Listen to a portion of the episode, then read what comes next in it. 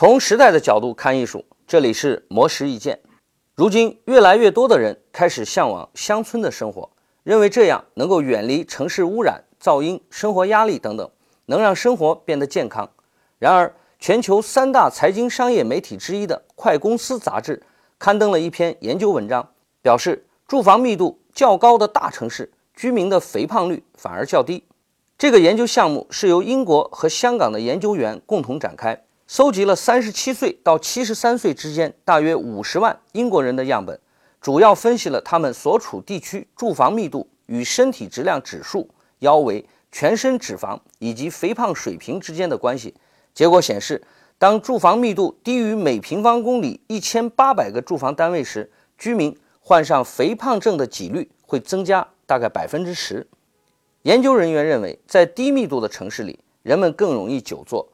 因为他们往往选择开车出行，而在大城市楼宇密度高的地方，人们大多走路去公交车站或者地铁上下班，在周末还会出门逛街，运动量显得较高。另外，大城市的经济水平、医疗水平都比较高，人们也会追求对身材的管理和健康的饮食，这些都可能是肥胖率比较低的原因。但是，研究人员也强调。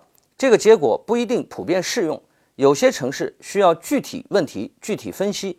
比如西藏地区的住房密度虽然很低，但这个地区以牧业为主，劳动强度大，居民肥胖率也比较低。另外，研究团队还表示，居民健康状况与城市密度之间的关系并不是线性的增长。换句话说，当城市变得过分拥挤时，就会出现人满为患的贫民窟、环境污染严重等问题。在这种情况下，城市居民的健康水平就会受到影响。魔石意见每天更新，请注意查收。更多精彩内容，请关注魔石微信公众号。